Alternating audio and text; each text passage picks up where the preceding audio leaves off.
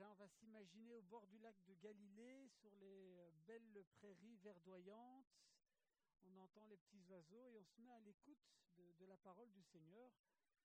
Que euh, voilà, je vais essayer de, faire euh, en- en- entendre.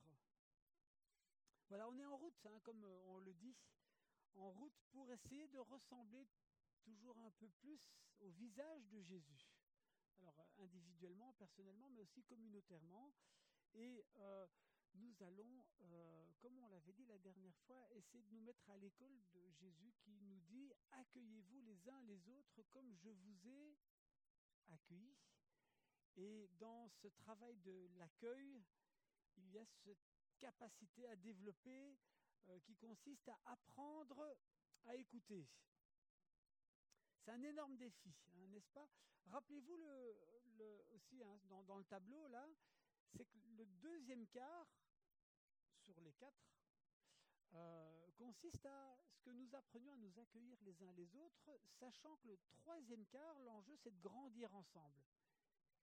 Et c'est fondamental de prendre la mesure que pour- que pour pouvoir grandir ensemble, on doit pouvoir d'abord s'accueillir les uns les autres. Et s'accueillir les uns, c'est s'accueillir les uns les autres, c'est du travail. Et euh, dans ce travail, il y a euh, cette capacité, pour nous en tant que communauté, d'abord à, être capable d'écoute. Alors bien sûr, il y en a qui ont le don bien plus spécifique d'être de grands écoutants ou d'être capables d'entrer en, en relation euh, profonde. Il y a des formations d'ailleurs qui existent hein, pour grandir dans sa capacité d'écoute. Le but ce matin n'est pas d'aller sur le terrain des, des- des aptitudes ou des techniques d'écoute, mais vraiment de travailler chacun cette euh, euh, disposition profonde d'être, comme on a parlé Willem, euh, d'être ouvert, d'être disposé à, recevoir ce que nous vivons les, les uns les autres.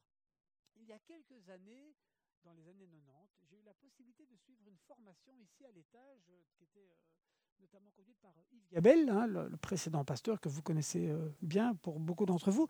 Et il y avait une école qui s'appelait El Narefa. Je ne sais pas si vous vous souvenez.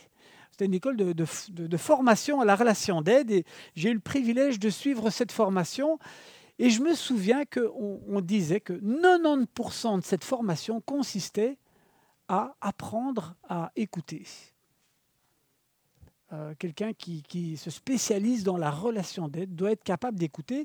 Et il y avait des petits ateliers et on s'exerçait à l'écoute. Et donc on, était devant des situations de vie, euh, les nôtres, hein, ceux qui suivaient la formation. Et je me souviens, Luc, mets-toi, euh, tu vas essayer. hein. Et on me faisait souvent la remarque, et on me disait ceci, Luc, tu cherches souvent à vouloir solutionner euh, le problème qu'on t'expose. Un bon écoutant ne se précipite pas à vouloir apporter des solutions. Écoute d'abord. Et c'est vrai, euh, c'est difficile euh, d'écouter, de, réellement écouter. Et c'est classique, hein, évidemment, quand il y a des conflits ou quand on est en colère ou dans les débats. hein, parfois, on assiste à des débats, il y en a à la télévision parfois. Et on se dit, mais enfin, au minimum, apprenez à, à, vous écouter euh, les, uns les autres. Et, euh, et, c'est difficile, hein, souvent. Mais non, je ne peux pas écouter. Je ne peux pas lui laisser dire cela. Alors, apprendre à écouter, c'est tout un, programme. Alors, juste un petit préambule quand même. Je, je- tiens à dire que c'est, euh, je ne suis pas nécessairement le meilleur exemple. Donc, ce que je vais essayer de vous partager, c'est, aussi euh, le chemin sur lequel j'essaie de, de marcher. euh, et euh, j'ai bien, à bien des reprises, failli dans, euh, dans euh, ma capacité d'écoute. Et ça peut, notamment sur le terrain pastoral, notamment sur le terrain de l'Église, ça peut parfois avoir des, conséquences vraiment euh, néfastes.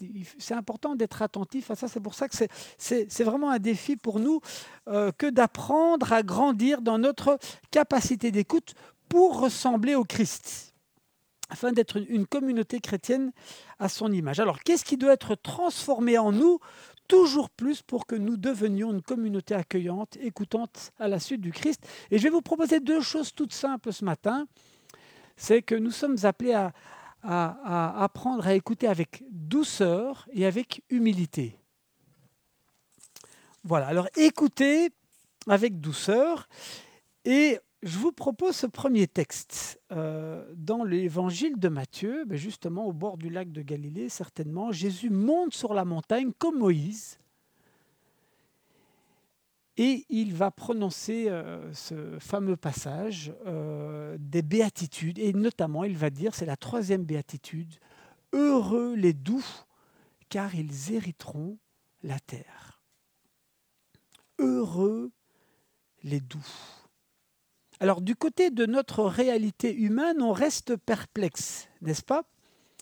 Eh ben, D'abord, la terre, on, la conquiert, on ne l'hérite pas et que pour, la conquérir, ben, il y a plutôt intérêt à s'imposer, à essayer d'être le premier, le plus fort. Il faut avoir des moyens financiers, il faut faire preuve d'intelligence, voire d'être risé ou violent. Nous dirions plutôt quand même du côté de notre réalité que la terre, elle appartient aux puissants. Mais voilà que Jésus renverse la perspective et lui dit, Heureux les doux, c'est eux qui hériteront la terre. Alors quelle est cette douceur dont Jésus parle? Est-ce de la gentillesse? La gentillesse au risque d'être un petit peu niais, au risque d'être faible. Vous savez comment traduisaient euh, les vieilles, euh, les anciennes versions euh, en français, les doux, on disait comment avant? Est-ce que quelqu'un a une idée ça?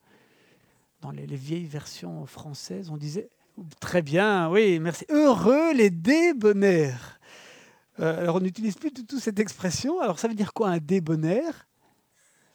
Un gentil. Alors déjà, oui, oui, mais c'est un gentil justement. Alors étymologiquement, un débonnaire, c'est celui qui a un, un bonnaire, n'est-ce pas? Alors j'étais voir dans le dictionnaire et un débonnaire, c'est quelqu'un qui est d'une grande bonté, avec un peu de naïveté, accommodant, indulgent, complaisant, conciliant, facile à vivre. Bon, sous-entendu, il est gentil, quoi. Hein, euh. Euh, alors, imaginez un directeur d'école ou de prison qui serait débonnaire. Bon, ce serait un peu risqué, n'est-ce pas? Euh, Justement, le risque, c'est ouais, il est trop gentil, il est trop doux. Ben non, il y a un moment, il faut. Voilà. Et la question, évidemment, elle se pose. Oui, mais est-ce qu'on peut être doux et ferme en même temps? Est-ce que le fait d'être doux, et on va essayer d'explorer ce, mot, euh, euh, d'office, on doit l'associer au fait d'être un peu faible, gentillet. Hein, parce que gentil, c'est quand même un, bon, qualificatif. Alors, voyez ce que Jésus dit euh, de lui-même. J'explore le, terme, hein, doux, pour essayer d'en saisir la substantifique moelle. Jésus dit ceci Venez à moi, vous tous qui êtes accablés sous le poids d'un lourd fardeau, et je vous donnerai du repos. Prenez sur vous mon joug et laissez-vous laissez-vous vous instruire par moi, car je suis car je suis doux et humble de cœur. C'est le même mot, peiros euh, en grec. Nous sommes appelés à devenir doux, car notre roi, notre Seigneur, est doux. Mais quelle est cette douceur que nous sommes appelés à, nous revêtir? Alors j'étais voir des dictionnaires hein, euh, bibliques et j'ai lu ceci, que dans l'Ancien Testament, les doux étaient ceux qui s'en remettaient entièrement à Dieu et non à leur propre puissance pour les défendre contre l'injustice. Ils s'en remettaient entièrement à Dieu et non à leur propre puissance. La, douceur, c'est donc le contraire de l'agressivité, du forcing, de la brusquerie, voire de la violence. Les doux, ce sont ceux qui se tiennent fondamentalement dans la confiance en Dieu et qui restent à leur place d'humain, qui ne dépassent pas la ligne au risque d'être intrusifs ce sont ceux en fait qui résistent à la tentation de la puissance, au fait de s'emparer les choses de force. Voilà ce qu'est la douceur. Et Jésus nous dit que le règne de Dieu vient avec douceur. Alors je trouve ça surprenant, n'est-ce pas? Jésus ne veut pas être intrusif, agressif ou violent dans nos vies, comme il ne veut pas l'être dans le monde. Ainsi, l'Église proclame l'Évangile avec douceur, sans chercher à conquérir. Écoutez ce passage euh, suivant, c'est Jésus qui entre à Jérusalem, c'est le euh, dimanche des rameaux, et voilà qu'on cite un texte euh, du livre de Zacharie dans l'évangile de Matthieu.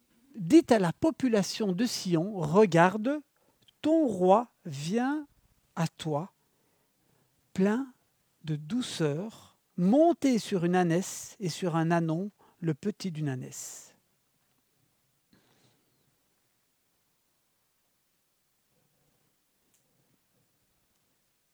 Dieu, par l'intermédiaire de son roi, ne vient pas auprès de son peuple d'une façon intrusive ou avec la puissance qui malmène. Non, c'est, c'est un règne surprenant, un règne, comme j'aime rappeler, qui est inversé. On est vraiment dans la continuité de ce qu'on avait vu la dernière fois, cette bienveillance désarmante. Alors, moi, ça m'interpelle parce qu'on est dans un contexte sociétal où on assiste au retour des discours virils. Hein, lui, il ose dire les choses. Hein, lui, il ose faire le ménage. Lui, il va régler le problème au karcher. Entendu cette expression? Quelqu'un avait dit on va ressortir le karcher. Alors oui, ok, on comprend qu'il y a des situations qui sont parfois très problématiques. Il ne s'agit certainement pas de les minimiser, mais quand même, attention qu'on règle un problème au risque de dépasser la ligne, au risque d'être violent, au risque de jeter le bébé avec l'eau du bain. Vous savez, la question de la douceur, un excellent laboratoire, euh, c'est la, vie familiale, la parentalité notamment, le nombre de fois où euh, je dépasse la ligne parce que je suis un petit peu déstabilisé par une situation en tant que père et je ne suis plus dans la douceur, c'est-à-dire je vais au-delà de fond de ce qui m'appartient de faire et je bascule dans l'agressivité. Le couple peut être aussi un laboratoire de notre capacité à vivre la douceur. Bienheureux les enfants qui peuvent dire que leurs parents sont doux. Bienheureux les conjoints qui peuvent dire de leur conjoint qu'il est doux. Parce que la douceur, c'est cela, c'est ne, pas aller au-delà au risque de se rendre soi-même complice du mal, voire même du mal qu'on dénonce. On est blessé, alors on devient blessant. On a peur, alors on juge, on terrorise, on impose. On est déstabilisé, alors on déstabilise. On se sent jugé, alors on juge. On est injuste avec moi, alors je suis injuste avec les autres. Le doux reste à sa place d'humain et laisse à Dieu ce qui lui appartient. Le doux ne se prend pas pour le gardien de la vérité. Il ne se rend pas complice du mal qu'il dénonce chez les autres. Il a le souci de ne pas franchir la ligne rouge. J'ai été voir dans les autres textes du Nouveau Testament pour voir quand même si ce terme de douceur était quand même un marqueur euh, dans euh, les épîtres, par exemple. il me semble que euh, on, le voit à plusieurs reprises, et je vous en donne quelques exemples pour dire que la douceur, c'est vraiment un marqueur identitaire des chrétiens. D'abord, on, voit en Galates 5, 22, hein, parmi les fruits de l'esprit, la douceur. Fruit de l'esprit, c'est la douceur. Ensuite, un peu plus loin, Paul dit ceci, frères et sœurs, si quelqu'un s'est laissé surprendre par quelque faute, vous qui, ceux qui vivez selon l'esprit, ramenez-le dans le droit chemin avec un esprit de douceur, c'est-à-dire dans, dans la justesse, sans être intrusif, sans être agressif. Faites-le en restant à votre place d'humain et sans vous prendre pour Dieu, qui lui seul peut être le juge. En Éphésiens aussi, on voit euh, soyez toujours humbles, doux et patient. Vous voyez, cet assemblage de mots humble, doux, patient. Et supportez-vous les uns les autres avec amour. Alors il y a plein d'autres exemples, je n'en cite que quelques-uns. Euh, en Tite, au chapitre 3, rappelle à tous ceux, c'est Paul qui parle, de se, rappelle à tous de se soumettre aux dirigeants et aux autorités, de leur obéir en étant prêts à bien agir à tous égards, qu'ils ne disent du mal de personne, qu'ils aient une attitude paisible et bienveillante et qu'ils fassent continuellement preuve de douceur envers tous les autres. La fraternité, entre nous, mais comme la fraternité entre les peuples, entre les êtres humains en général, ben à combien plus forte raison au, sein de la communauté eschatologique, les, les, chrétiens, les disciples de Jésus, la fraternité n'est possible que si nous sommes doux les uns avec les autres. Et donc on y arrive. La vraie écoute n'est possible que si nous sommes doux, que si nous sommes capables de maîtriser quoi Notre réactivité. La douceur nous protège de la réactivité. Et reconnaissons que nous avons du mal à écouter souvent parce que nous sommes conduits par de la colère, par de la peur ou parfois par notre besoin de puissance. Alors nous franchissons la ligne et nous interrompons. Nous voulons avoir raison, nous voulons nous justifier, nous mordons, nous recadrons je, parle de moi. Euh, je suis mon. bon, voilà. Euh, nous sommes parfois comme des lions prêts à bondir et en fait, nous n'arrivons pas à écouter. Nous voulons prendre le dessus et au fond nous rassurer nous-mêmes. C'est ça en fait souvent qui se passe. Nous voulons nous rassurer nous-mêmes. Vous voyez, l'écoute, c'est tout un programme. C'est tout un programme. La douceur, et Willem, tu l'as dit là tout à l'heure, c'est pour ça que j'ai dit que c'était doux, c'était bien. Et alors, quand, il y a de la douceur, on, baisse nos boucliers, n'est-ce pas Et on est plus réceptif. La douceur est l'œuvre du Christ en nous. Lui seul peut nous pacifier, nous apaiser de nos insécurités, de, nos élans euh, agressifs. Juste cette phrase pour clôturer ce premier point. Le doux est capable d'écoute parce qu'il est capable de rester à sa place et de laisser à l'autre la sienne. On est appelé à devenir des adultes qui parlons à des adultes. Je peux écouter ta colère, ce qui t'agite, je peux écouter ton incompréhension devant la vie, devant Dieu même. Je peux écouter ton point de vue qui est différent du mien.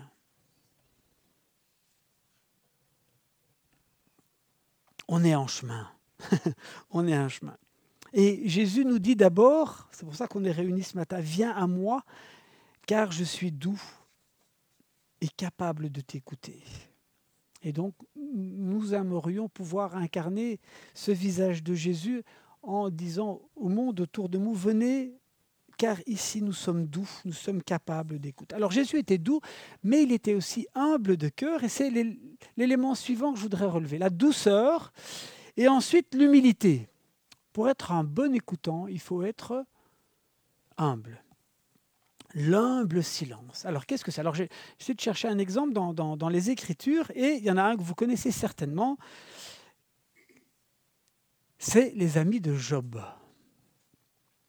qui arrive auprès de Job, qui est tourmenté. Vous connaissez l'histoire de Job, cet homme qui, comme ça, du jour au lendemain, va tout perdre et va se retrouver dans une situation personnelle absolument effroyable. Il va perdre tous ses enfants, tous ses biens, et il va même se retrouver malade. Et regardez cette phrase hein, de, de Job euh, au début de son livre qui dit ceci à propos de sa souffrance. Je ne connais ni calme, ni tranquillité, ni repos. Au contraire, c'est l'agitation qui m'envahit. Alors quand nous sommes tourmentés, de quoi avons-nous besoin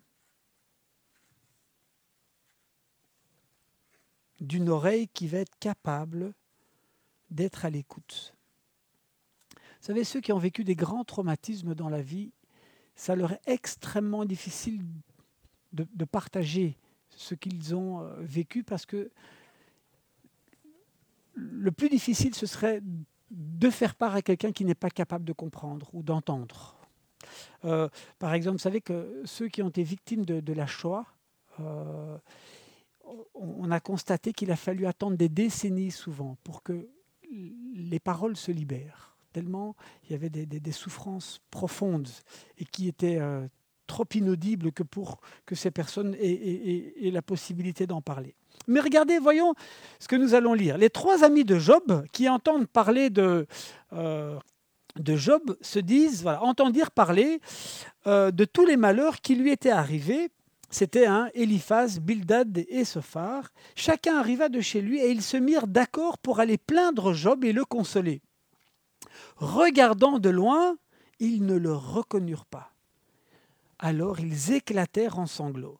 Ils déchirèrent leurs manteaux et ils se répandirent de la poussière sur la tête. Façon culturelle d'exprimer euh, voilà, une grande douleur. Puis ils s'assirent à terre avec lui pendant sept jours et sept nuits sans rien lui dire, tant sa souffrance leur, paraissait, leur apparaissait grande.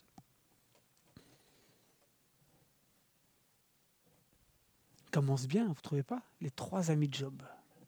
Ah c'est extraordinaire. Sept jours, sept nuits, sans rien dire. Ils sont juste là. Et là, on a vraiment déjà une indication pour, face à quelqu'un qui souffre, on est à côté et on fait silence.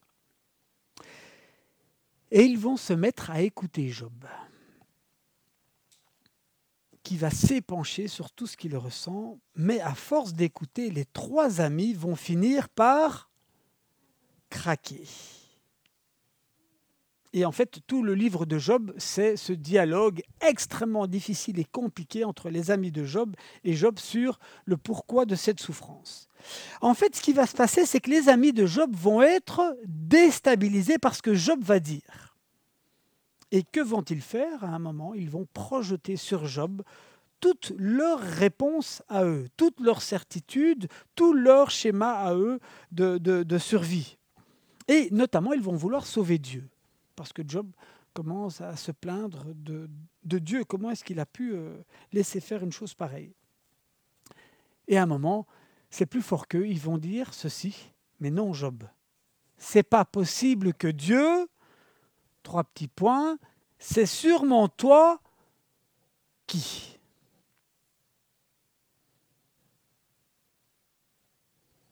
Les amis de Job ne vont pas résister à la tentation de sauver Dieu et de protéger Dieu. Et c'est souvent une tentation quand on se met à l'écoute à un moment, c'est de vouloir sauver Dieu, ou sauver la Bible, ou sauver l'Église, ou sauver nos certitudes. Oui, mais pour moi, c'est quand même clair que... Et en fait, on n'arrive pas à écouter parce qu'on est déstabilisé. Alors, l'humble silence c'est le silence de celui qui n'a pas toutes les réponses à toutes les questions et qui mesure l'extrême complexité des choses, mais qui pour autant n'est pas déstabilisé. On a vécu une petite expérience dans notre groupe de maison il y a quelques semaines. Il y a une personne qui arrive au groupe et qui était pas bien, avec un peu de colère, et notamment par rapport à la situation en Ukraine. Elle était très émotionnée, cette personne, et de dire que comment est-ce que Dieu pouvait euh, permettre ce, genre de situation. Et c'était assez vigoureux. Et je me souviens, à mesure que j'écoutais, j'ai senti une vague qui a monté, comme ça, qui montait. je me dis, mais je ne peux pas laisser dire cela comme si je voulais, mais je vais prendre la défense de, Dieu. C'est arrivé jusque-là. Et j'ai pensé à ceci. Luc, écoute. Et je crois qu'on l'a tous fait dans le groupe. On a juste écouté. Et puis, on a terminé le tour de parole et on a dit, ben, on va prier. Ah ben, C'était un magnifique moment parce que cette personne même a commencé à prier et elle a exprimé tout simplement ce qu'elle ressentait à Dieu en lui demandant Seigneur, apaise-moi, aide-moi à trouver le chemin. Et j'étais fier de notre groupe de maison, pour ceux qui y étaient.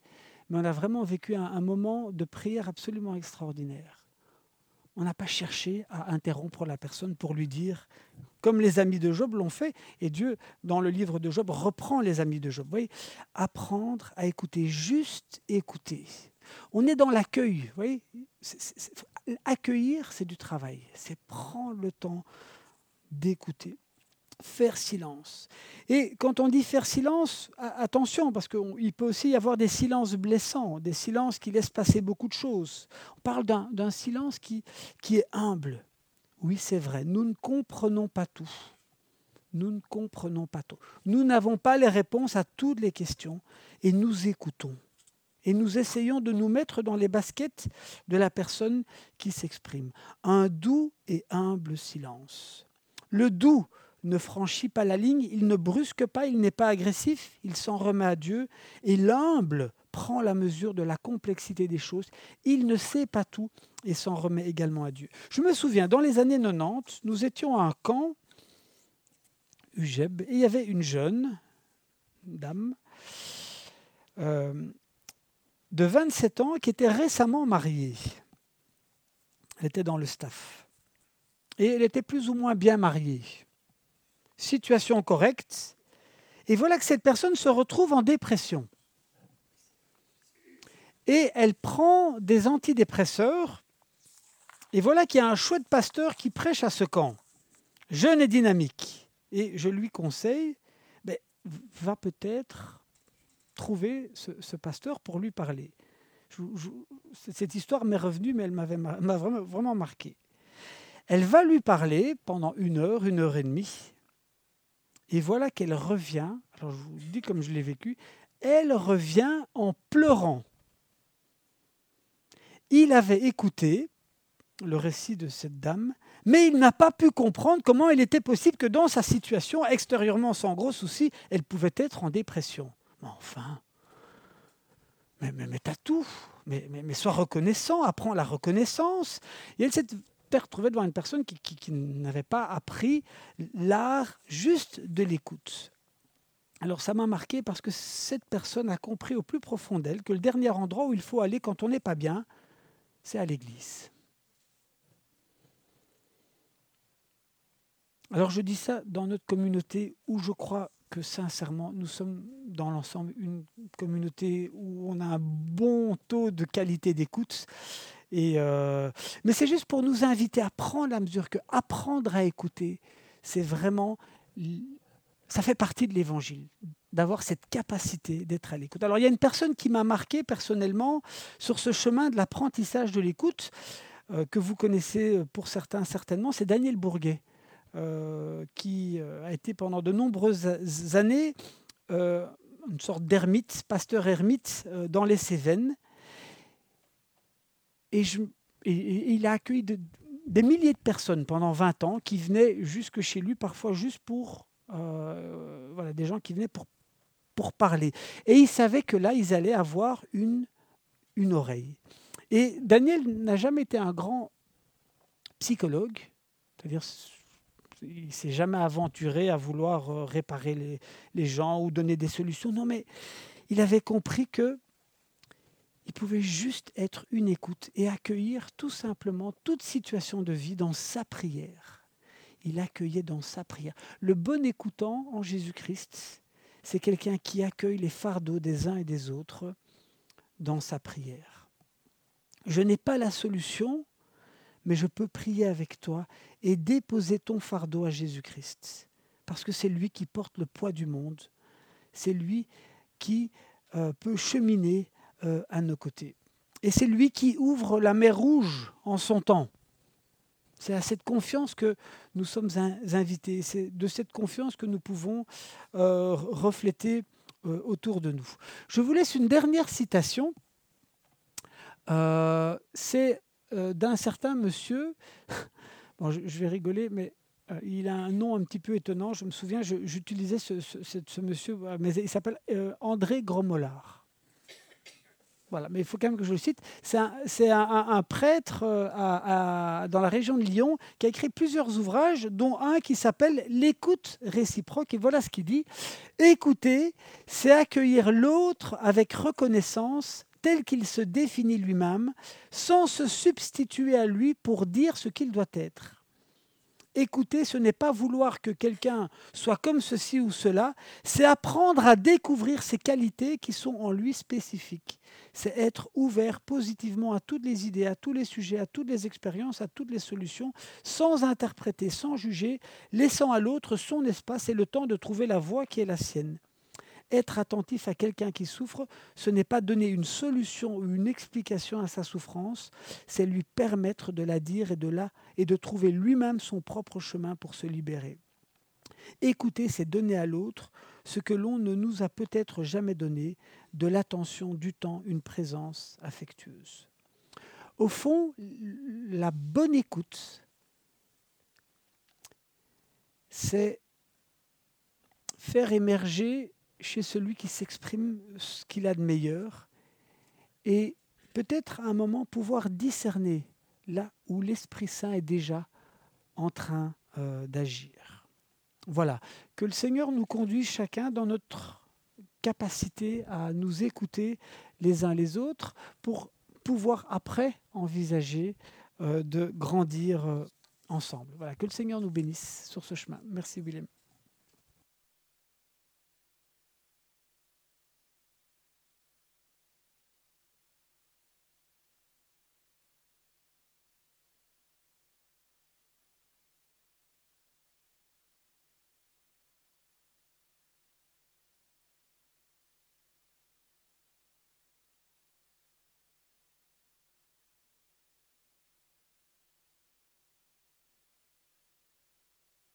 Désolé, il y a toujours un gosse en moi qui doit sortir, donc c'est le moment.